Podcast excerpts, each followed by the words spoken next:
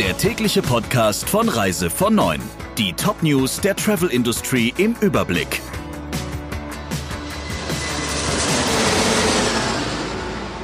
Mit Friederike Breyer. Schönen guten Morgen.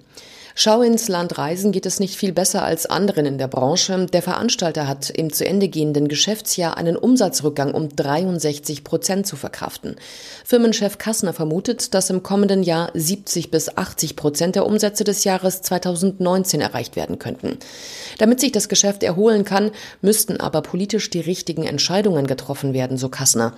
Für die Tourismusbranche sei es wichtig, dass die Bundesregierung mit mehr Augenmaß Reisewarnungen ausspreche und nicht etwa pauschal ganze Inselgruppen über einen Kamm schere. Für Sommer 2021 hat Schau ins Land Reisen rund 100 Hotels neu im Programm, die zuvor ausschließlich bei anderen Veranstaltern buchbar waren. Zusätzlich wurde ein eigener Katalog mit Bungalows und Apartments in Spanien, Griechenland, Ägypten und der Türkei aufgelegt. Außerdem sollen wegen der starken Nachfrage nach Urlaub abseits des Massentourismus auch Privattransfer leichter buchbar gemacht werden, heißt es von Schau ins Land weiter.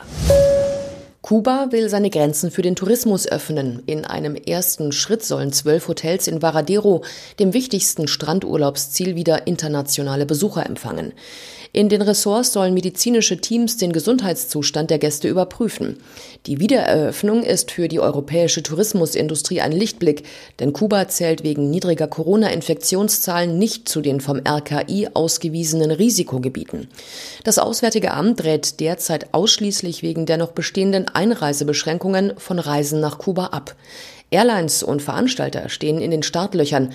So bietet Condor ab Ende Oktober wieder Flüge von Düsseldorf und Frankfurt nach Varadero an. Der Chef von Studiosus ist sauer auf die Branche. Weil Kundengelder vielfach erst spät zurückgezahlt wurden, hätten Airlines und Veranstalter viel Vertrauen verspielt, so Peter Mario Kupsch. Auch die Debatte über die Gutscheine für stornierte Reisen habe dazu beigetragen. Wie Kupsch weiter erläuterte, zeigt das eine Umfrage der Forschungsgemeinschaft Urlaub und Reisen. Denn das größte Buchungshindernis ist derzeit die Angst der Kunden, ihr Geld nicht zurückzuerhalten, wenn der Urlaub nicht stattfindet. Erst an zweiter Stelle folgt die Angst vor einer Corona-Infektion.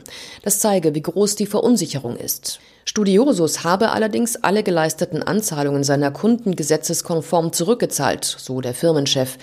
Er rechnet für die neue Saison erst ab dem zweiten Quartal mit einer schrittweisen Belebung der Nachfrage. Das Angebot hat Studiosus angepasst und bietet verstärkt Termine in der zweiten Jahreshälfte an.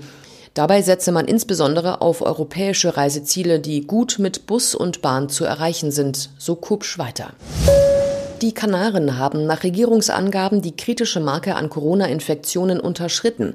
Demnach liegt die Zahl der Neuansteckungen im Sieben-Tagesschnitt derzeit knapp unter 50 auf 100.000 Einwohner. Wenn das so bleibt, könnte die Reisewarnung des Auswärtigen Amtes bald wegfallen. Das wäre für die Kanaren wichtig, denn die Wintermonate sind für die Inseln in touristischer Hinsicht deutlich wichtiger als die Sommersaison. Am vergangenen Wochenende registrierte übrigens nicht mehr Gran Canaria mit 54 Fällen die meisten Neuinfektionen, sondern Teneriffa mit 74 neuen Fällen. Auf den übrigen Inseln lag die Zahl der Neuinfektionen zwischen 0 auf La Palma und 8 auf Fuerteventura. In insgesamt neun Ferienanlagen werden auf Phuket seit Anfang des Monats Langzeiturlauber während ihrer Quarantäne untergebracht. Sie kommen dort unter, wenn sie mindestens drei Monate auf der thailändischen Ferieninsel bleiben wollen und sich somit einer 14-tägigen Quarantäne unterziehen müssen.